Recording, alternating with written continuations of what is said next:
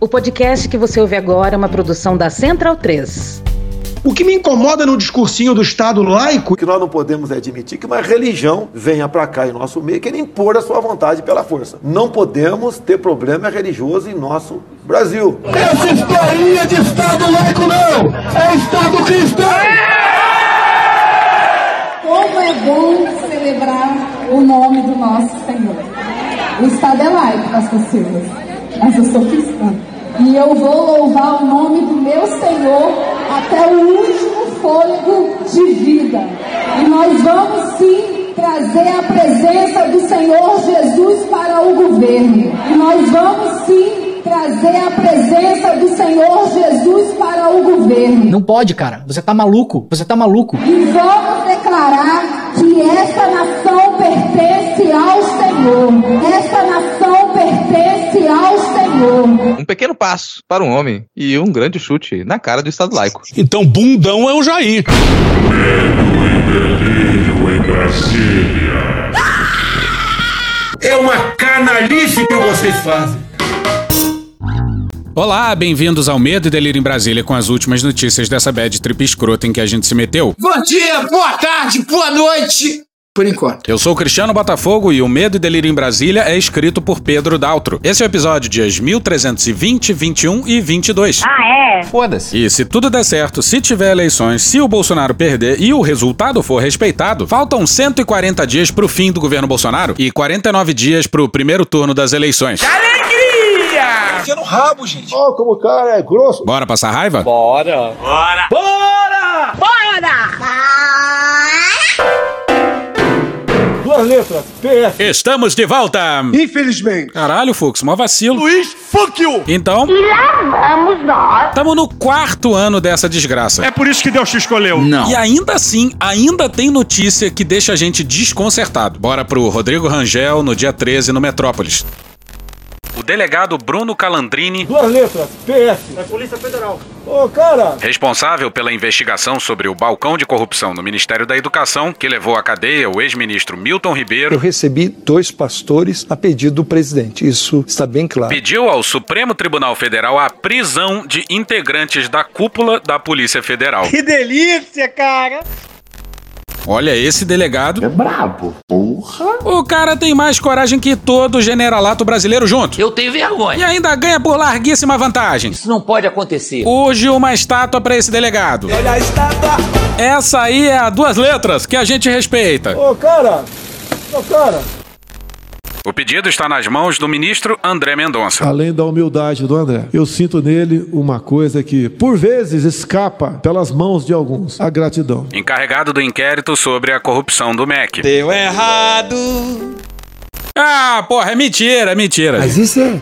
É enganar. Humor! É alegria! É piada! Humorismo! Tá, agora vai a sério. O pedido está nas mãos do ministro. Ah, Alexandre Frota! Para de xerão, porra! O pedido está nas mãos da ministra Carmen Lúcia, encarregada do inquérito sobre a corrupção no MEC. Muito bom, muito bom!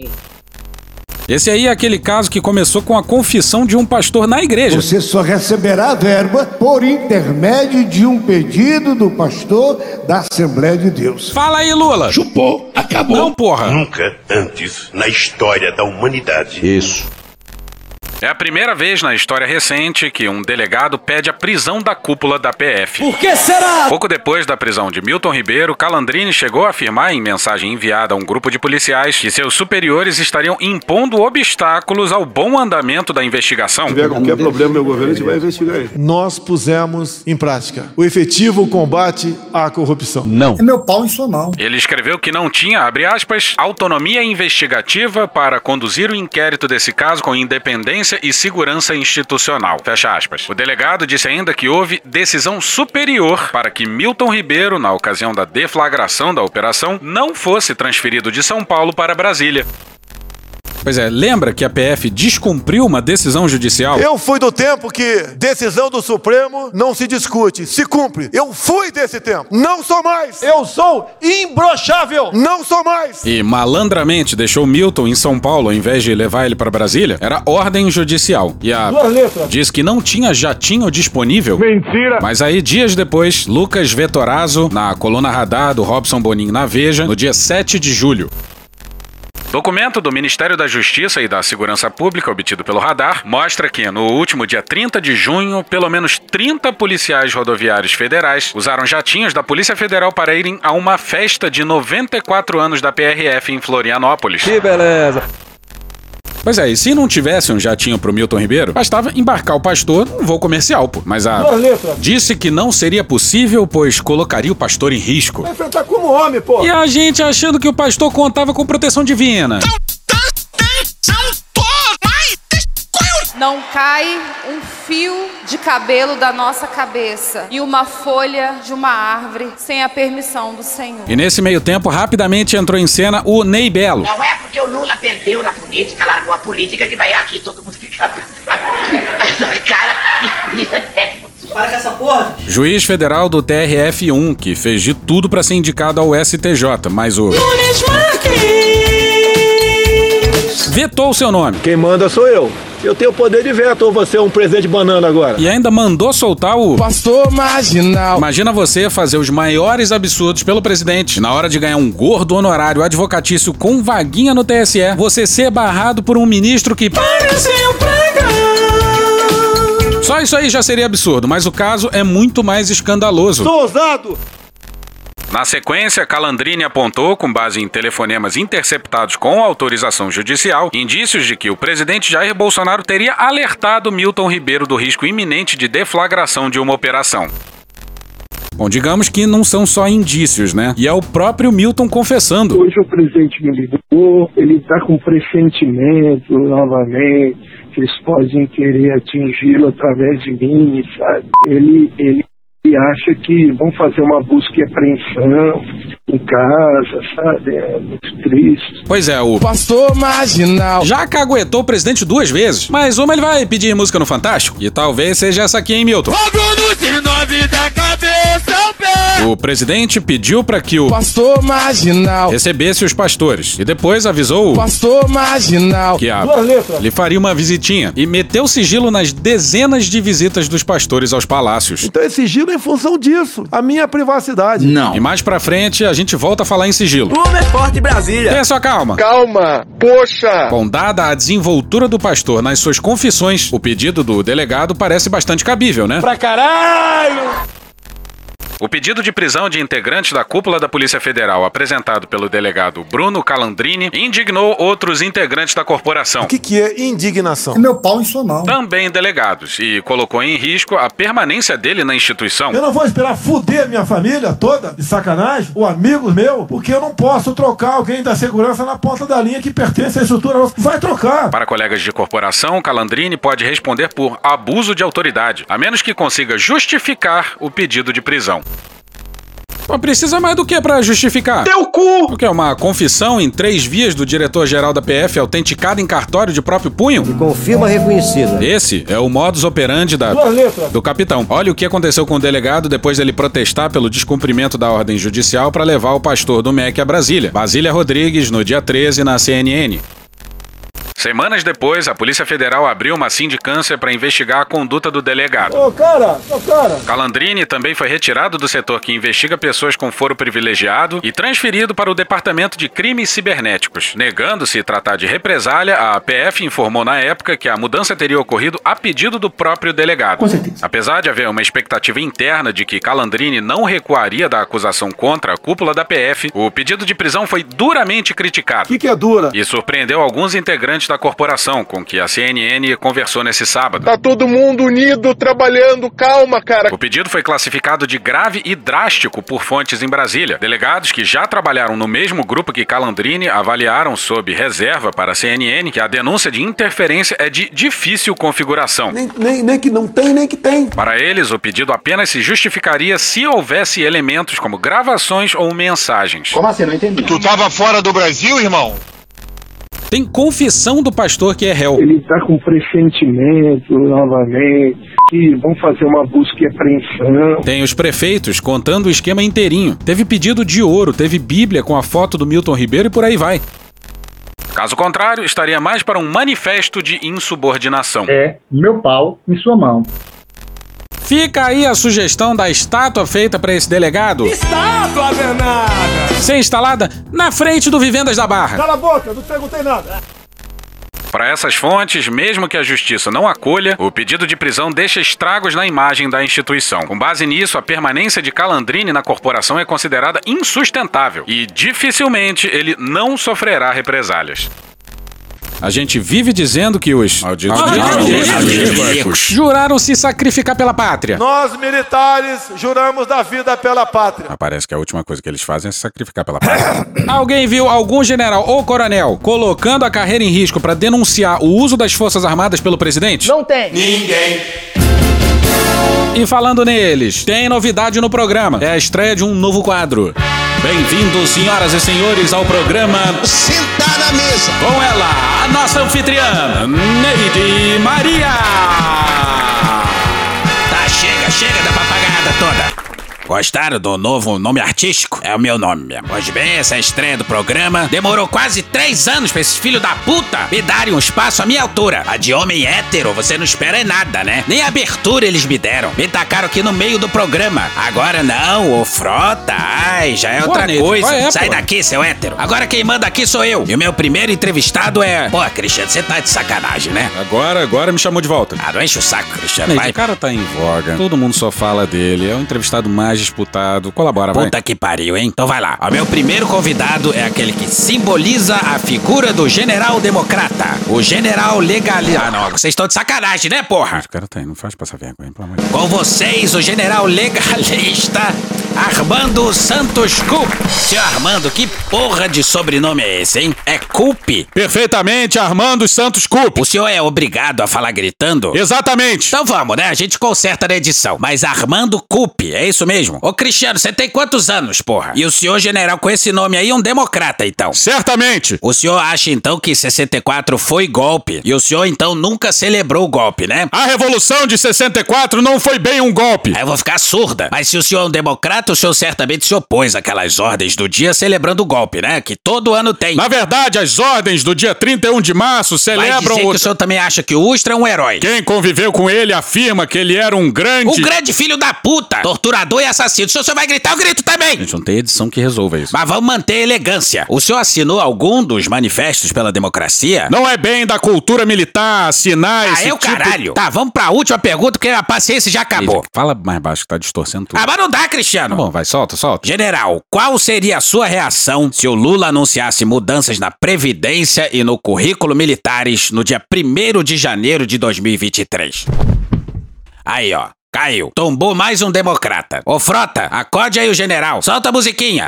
E este foi o primeiro programa Sentar na mesa. com ela, Neide Maria.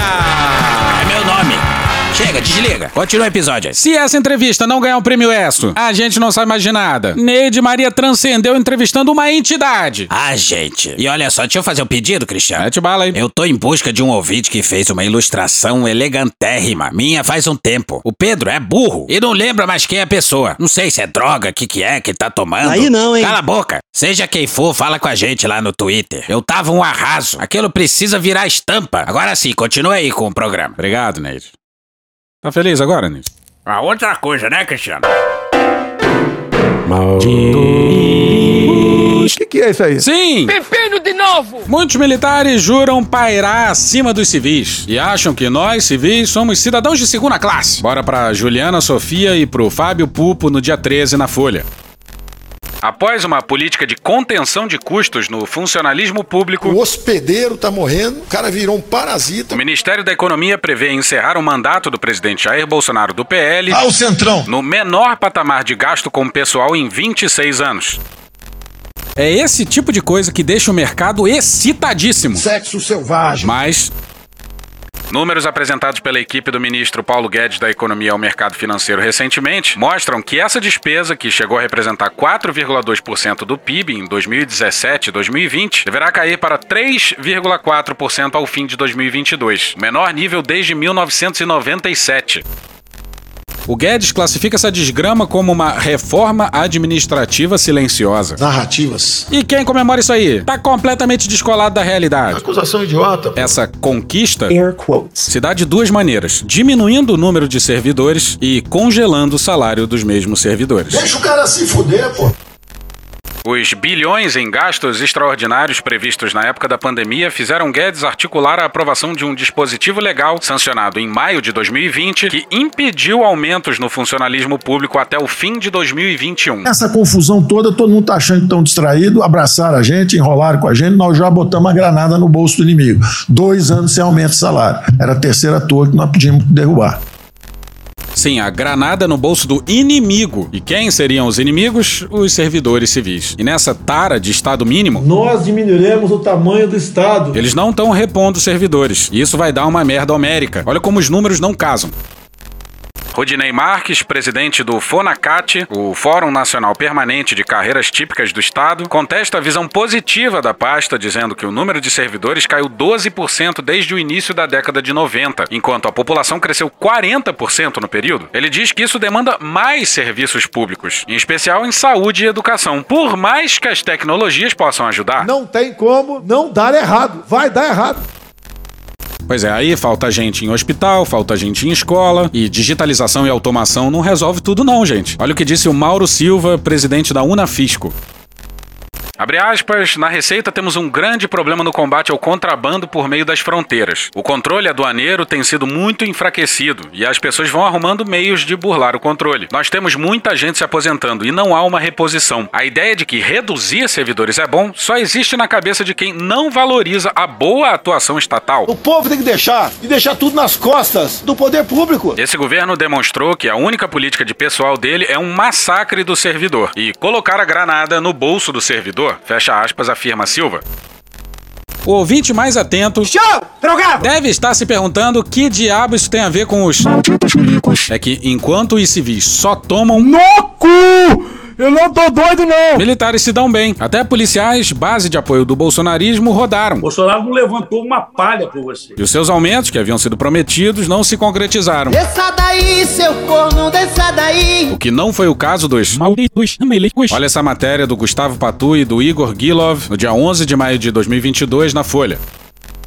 Segundo dados do Tesouro Nacional, já corrigidos pela inflação medida pelo IPCA, houve uma queda de 8,4% no dispêndio do executivo com os servidores civis da ativa de 2018, ano anterior à posse de Bolsonaro para 2021. No mesmo período, o gasto com inativos caiu 3,3%. Os militares foram na mão inversa. Os do serviço ativo custaram 5,7% a mais no período, enquanto os inativos mereceram um aumento do gasto federal de 4,2%. Precisamos discutir isso seriamente?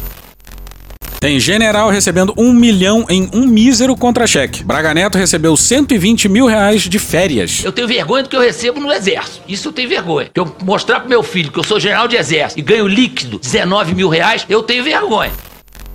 Em 2021, os fardados em serviço representaram um gasto de 34,6 bilhões de reais para os cofres públicos, enquanto os civis, na mesma condição, geraram despesa de 137,2 bilhões de reais. A diferença cai quando os grupos analisados são de aposentados e pensionistas, 90,5 bilhões para paisanos e 56,1 bilhões com o pessoal da defesa. Quando são colocados valores nominais, a diferença na variação fica ainda maior. O grupo militar ativo viu o gasto do governo com ele subir 26,8%, enquanto o civil registrou um aumento de 9,9%. Sob o comando do então ministro Fernando Azevedo, O momento é apropriado para agradecer o apoio concreto que o senhor presidente tem prestado às Forças Armadas. Avaliamos perfeitamente o valor do tempo que o senhor se dedica às atividades da defesa. Reconhecemos o claro empenho do seu capital político para viabilizar importantes soluções na área de defesa. a pasta aproveitou o capital político do primeiro ano do governo e obteve uma vitória após quase duas décadas de demandas não atendidas. Olá, eu gosto de dinheiro. Os generais seguem os ensinamentos de Igor Canário, o príncipe do gueto. É Nosso, nada a ver, nada a ver. É tudo nosso, é nada deles. É nada dele, é nada dele, é tudo nosso. E esse príncipe do gueto aí é culpa do Pedro. Não tem nada a ver com isso! Porra, Cristiano. Aqui jaz o artigo 37 da Constituição. Volta e meia a gente diz que vai retomar um assunto mais tarde no episódio e esquece. Vocês estão meio foda-se. Mas É, dessa vez a gente vai retomar. Grandes merda é ser advogado. Mas eu não sou advogado. Mas lá pra trás a gente falou que o presidente do... E conhecereis a verdade, e a verdade vos libertará. Tava colocando sigilo centenário nas visitas de pastores ao Palácio Presidencial. Por que será? A minha privacidade. Isso é democracia, isso é liberdade. Não. Olha o que que saiu no noticiário da época. Correio Brasileiro saiu agora aqui, ó. Ingrid Soares, no dia 13 de abril. Instado, o Gabinete de Segurança Institucional do ministro Augusto Heleno Estupefato. informou que a solicitação não poderá ser atendida, porque a divulgação de informações poderia colocar em risco a vida do presidente da República e familiares. Pois é, se filho da puta voasse, e realmente, se os registros viessem a público, porra, um dos Bolsonaro poderia ter um AVC, né? Tá passando mal. Sim, a revelação de encontros passados colocaria a vida do presidente e de sua família em risco. E o STF deixou isso passar. Confira comigo no replay o artigo 37 de uma tal Constituição Federal. A administração pública direta e indireta de qualquer dos poderes da União, dos estados, do Distrito Federal e dos municípios obedecerá aos princípios de legalidade, impessoalidade, moralidade, publicidade e eficiência. Transparência acima de tudo. Sim, publicidade, levar as informações a público, ao público. Nós queremos transparência. Por algum motivo, o Bolsonaro e aparentemente o STF fingem que o tal artigo não existe. Eu sou realmente a Constituição. E se o presidente da República pode? Sou ousado. Porque caralhos, o presidente da Câmara também não poderia, né? Afinal, é foda. Patrick Camporês no dia 14 no Globo. Com um dos cargos mais importantes da República, o presidente da Câmara, Arthur Lira, do PP de Alagoas, mantém em sigilo a informação de quem entra e quem sai de seu gabinete. Olha, se ele tivesse armando, meu Deus do céu, armando, não teria botado na agenda oficial aberta ao público. Amparado por um parecer produzido pela própria advocacia da casa no ano passado, já sob sua gestão. Que loucura. O deputado tem se recusado a divulgar os encontros que mantém no local de trabalho, o que contraria a recomendação da Controladoria Geral da União sobre a necessidade de transparência nos registros de visitas a prédios públicos. O mínimo. Vai que o Lira recebe um avião. De repente vai uma mulher bonita lá em casa com uma colega dela, eu recebo. Minha mulher não tá sabendo, mas é bonita por acaso. Opa, ele recebeu aquele avião na casa dele, tratado do quê? A primeira dama tava presente, eu não tava. Começa a virar inferno na minha vida. E olha a argumentação da Câmara. Abre aspas. Havendo fundado receio de dano potencial à segurança das instalações, rotinas de segurança para acesso às autoridades. Caralho. Disposição dos policiais no interior da edificação, como apontado pelo órgão responsável técnico, é prudente se recomendar a não divulgação do referido banco de dados. Essa foi... Pois é, a divulgação da agenda passada do Lira colocaria em risco agora a Câmara dos Deputados. Fode, porra! E repara só há quanto tempo o Supremo dorme furiosamente. O documento de 14 páginas foi assinado pelo advogado da Câmara, Jules Michelet Pereira Queiroz e Silva, em 9 de abril de 2021, apenas dois meses após Lira assumir o comando da casa. Abril de 2021 e vamos entrar em 2023 com isso aí. E o advogado é criativo. Isso ninguém pode negar. Em outro trecho, o advogado utiliza como argumento restrições impostas pela Lei Geral da Proteção de Dados Pessoais, a LGPD, sob o pretexto de que os dados poderiam municiar eventual envio de propaganda a quem visita a Câmara. É o quê? Abre aspas. Imagine-se uma determinada instituição enviando propaganda comercial ou política a todos aqueles que se dirigiram a um partido com tendência X ou Y. Isso tudo é o que a LGPD tenta evitar, ou pelo menos tenta que seja dado consentimento para ser feito dessa maneira. Fecha aspas. E foi droga, hein? O nobilíssimo Lira tá preocupado com o spam na caixa de e-mail. O Arthur Lira é solidário, mas também é ousado. Questionado sobre a divulgação de quem recebe em seu gabinete, Lira respondeu: Meu. Não, pera, calma, vai sair. Lira respondeu: Meu pau no seu joanete. É infantil pra caralho, hein, cara. Lira afirmou por meio de nota não ter, abre aspas, ingerência sobre as decisões administrativas da casa, que tem autonomia institucional, principalmente quando as mesmas são tomadas com previsão na lei. Sim, o Lira não tem nada a ver com isso. Não tenho nada a ver com isso. E o Lira se acha o rei do Congresso. Na gestão de Lira, a Câmara também promoveu uma reforma para mudar o gabinete da presidência de lugar. Se antes o chefe da Casa Legislativa e todos seus visitantes precisavam cruzar o Salão Verde, área próxima ao plenário e por onde passam jornalistas, deputados e demais servidores, para ter acesso à sala, agora podem percorrer um caminho alternativo, utilizando um elevador privativo para entrar e sair do prédio, longe dos olhares do público. Nós queremos transparência? Transparência. Transparente? Transparência. Transparência? Transparente. Transparente. Transparência. Transparência. Não pode ver, não pode pedir registro de quem entra e quem sai. A toleira, de fato, é o dono da porra toda. E assim vamos seguir, sendo comandados por um capitão, por seus generais e por Lira, que vivem falando que. A verdade vos libertará. Mix de insanidade. Agora vamos falar de uma loucura ou outra sem compromisso. Então, André Mendonça tem seus compromissos comigo. No último episódio saiu que o Mendonça fez 20 pedidos de vista em série. No comecinho da madrugada, minutos após um pacote de ações contra Bolsonaro pautados pelo Xandão irem à votação no plenário digital. Lembrar de onde você veio e aonde que você chegou. Os ministros teriam alguns dias para enviar o voto, mas o Mendonça lembra de onde veio e como chegou onde chegou. Além da humildade do André, eu sinto nele uma coisa que, por vezes, escapa pelas mãos de alguns. O cocô. A gratidão. Mas quando a pauta são benefícios criados em ano eleitoral, bora pro Márcio Falcão e Fernanda Vivas no G1 no dia 11. O ministro André Mendonça decidiu levar para julgamento no plenário do STF ações que tentam suspender a mudança feita na Constituição, que garantiu uma série de benefícios sociais em ano eleitoral. Foi garantido o aumento do Auxílio Brasil de 400 para 600 reais, a ampliação do Auxílio Gás para o valor de um botijão e a criação de um voucher de mil reais para caminhoneiros. Para que pedir vista se isso atrapalharia a pessoa que lhe deu por décadas uma cadeira no STF? A gratidão. Mendonça disse que o caso deve ser analisado diretamente pelo plenário do STF e de forma definitiva. Ou seja, não haverá decisão individual provisória, liminar, do ministro nesse caso. Ainda não há data para julgamento. E eis uma boa notícia para mostrar o quão patético e carente é o Bolsonaro. Fraternidade, amizade, amor, compaixão. André Sadi, no dia 12, no G1. Apesar do Palácio do Planalto tratar como deferência exclusiva, o convite feito por Alexandre de Moraes a Jair Bolsonaro para a posse no comando do Tribunal Superior Eleitoral não só é praxe, como se estende a ex-presidentes da República, inclusive a Lula, principal adversário do presidente. O Bolsonaro mandou embora!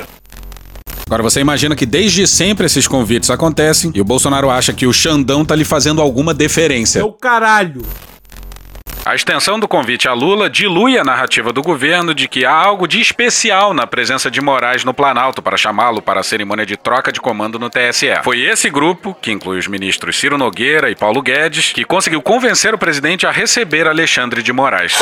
O rito é praxe, mas, temiam os aliados, poderia ser transformado por Bolsonaro em mais uma querela com Moraes para jogar para a militância bolsonarista.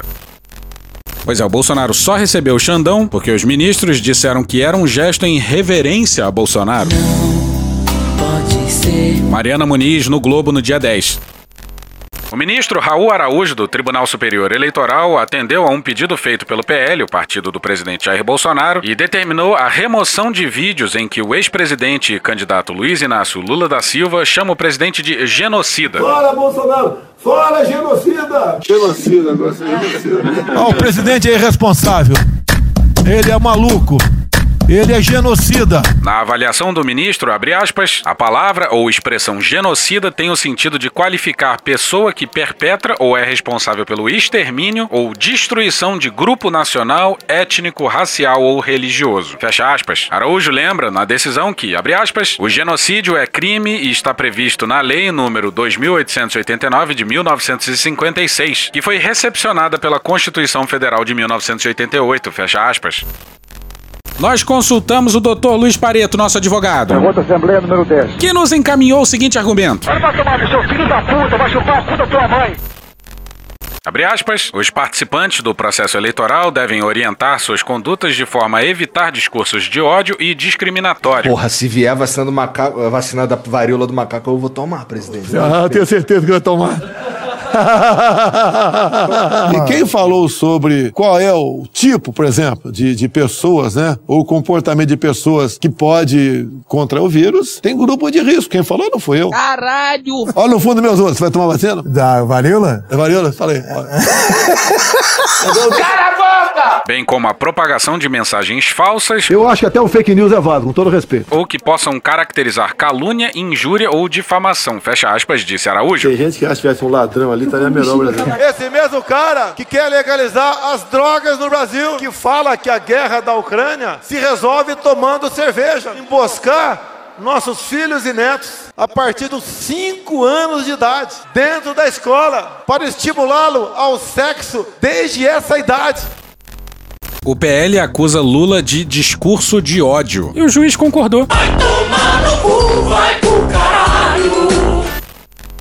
Abre aspas, não foram tecidas críticas políticas, naturais e idôneas sobre posturas governamentais do mandatário maior do Brasil, típicas de um bom e saudável debate democrático. Bem longe disso, fez-se imputação grosseira, rude e desinibida, individual e direta, de crime de genocídio ao presidente Jair Bolsonaro, responsabilizando sem peias por mortes em profusão. Fecha aspas, diz trecho das representações. daí? Lamento, quer que faça o quê?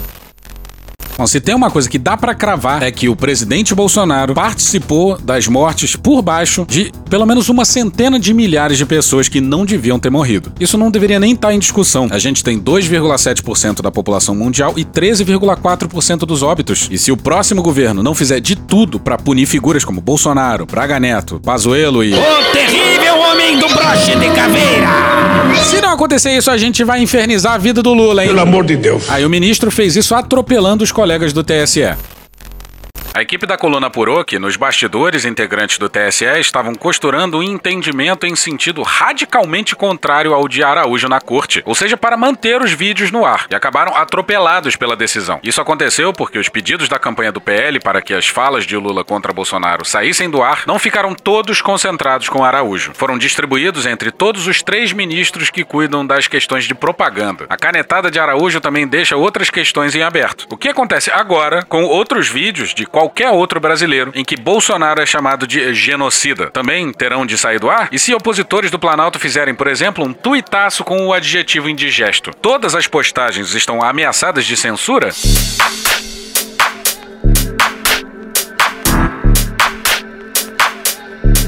Fora, Bolsonaro! Fora, genocida! Fora, Bolsonaro! Fora, genocida! Fora, Bolsonaro! Fora, genocida! Fora, Bolsonaro! Fora, genocida!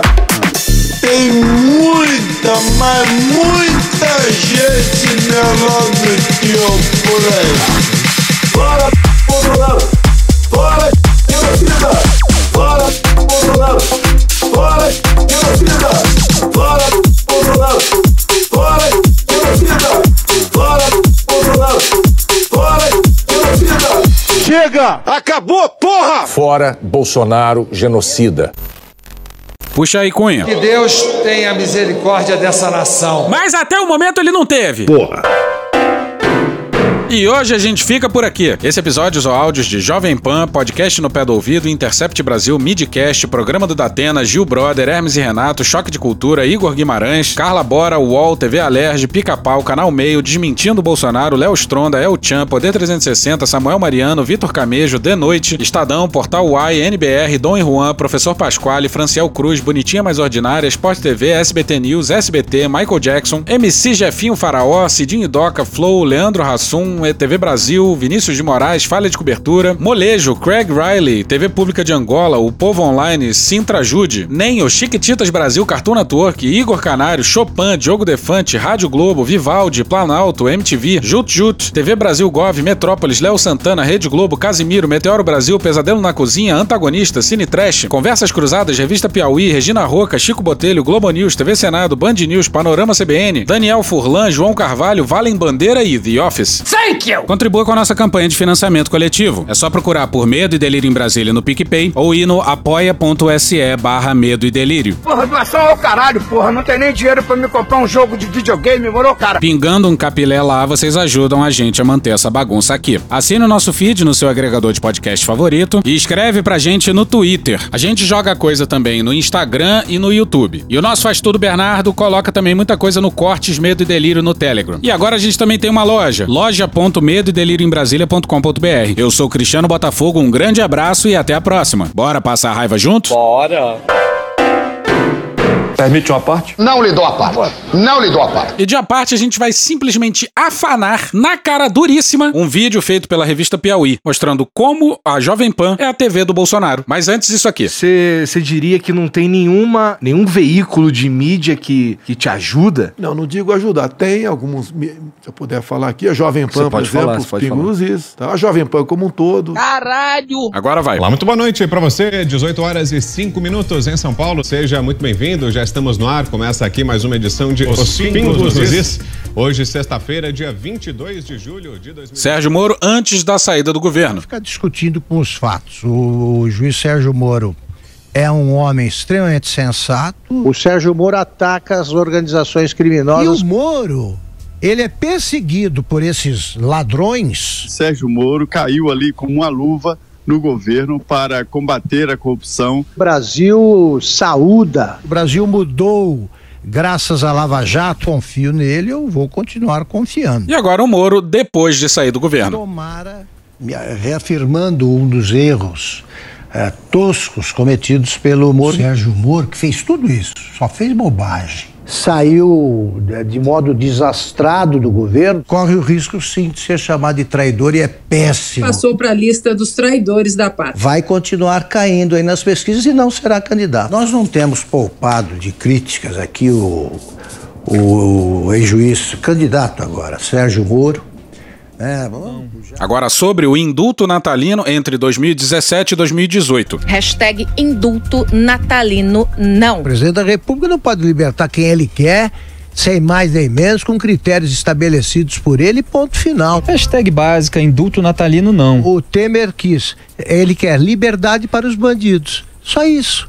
Os bandidos dele e os bandidos aí do PT. Enquanto esse indulto vigorar, os corruptos até lá permanecem mais felizes. É uma prerrogativa do presidente. Desde que o presidente não trate a gente como idiota. Aí tem alguém. Agora em 2022 sobre o indulto do Daniel Silveira. saber. É óbvio que Bolsonaro está no seu papel e está exe- exercendo com responsabilidade é, a sua livre prerrogativa de dar um indulto, uma graça presidencial. Que o indulto presidencial, a graça presidencial, nada mais é do que um freio na tirania. E o que fez o presidente Bolsonaro foi, já que eles agem dessa forma tão singular, adotou uma providência singular, mas A constitucional. Constituição diz que é do presidente da República a prerrogativa de dar um perdão a qualquer condenado se ele assim. Antes o STF era o poder O moderador. Supremo é o guardião da democracia do Brasil.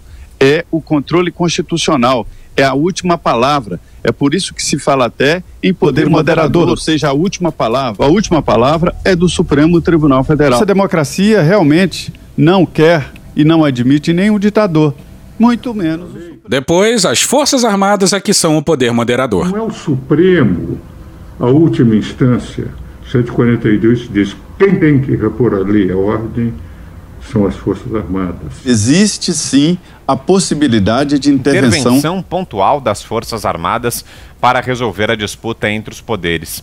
Segundo ele, esse mecanismo está previsto no artigo 142 Tá da, Constituição. Se está na Constituição, é porque o Tá em Constituinte deu às Forças Armadas uma condição de poder moderador. Em caso de conflito de poderes, é o caso, por exemplo, do Supremo mandar prender Daniel. E aí as Forças Armadas podem chegar e dizer: não, o deputado está livre. Eu, por exemplo, posso cometer erros, mas jamais de má fé. De má fé. Erro como qualquer ó, ah, ser humano pode errar, mas a gente procura a verdade. Aqui a gente conta a verdade. presidente. Puta que pariu. Porra. Porra. Porra. Porra. Putinha do poço. Problemas. Pornô. Pornô. Paralelepípedo de craque. Paralelepípedo de craque. Paralelepípedo de craque. Frente Putin. Frente Putin. Frente Putin. Frente Biden. Frente Biden. Frente Biden. PowerPoint. Presidente, por que sua esposa Michele recebeu 89 mil de Fabrício Queiroz? Parte terminal do aparelho digestivo. Pum. Que bom do bom. Agora, o governo tá indo bem. Eu não errei nenhuma. Eu não errei nenhuma. Zero. Porra! Será que eu tô errando falar isso daí? Não tem como não dar errado. Vai dar errado. Tem tudo para não dar certo. O cu Dilatado. Lula ou Bolsonaro? Qualquer pessoa me perguntar Satanás ou Bolsonaro, eu vou responder Satanás. A verdadeira polarização é entre os que querem o direito de viver e os que querem o direito de matar. De que lado você tá? Polarização é meu para sua mão, sempre importante frisar. E no final do arco-íris tem um baldinho de cerveja gelada. Foda-se. Acabou!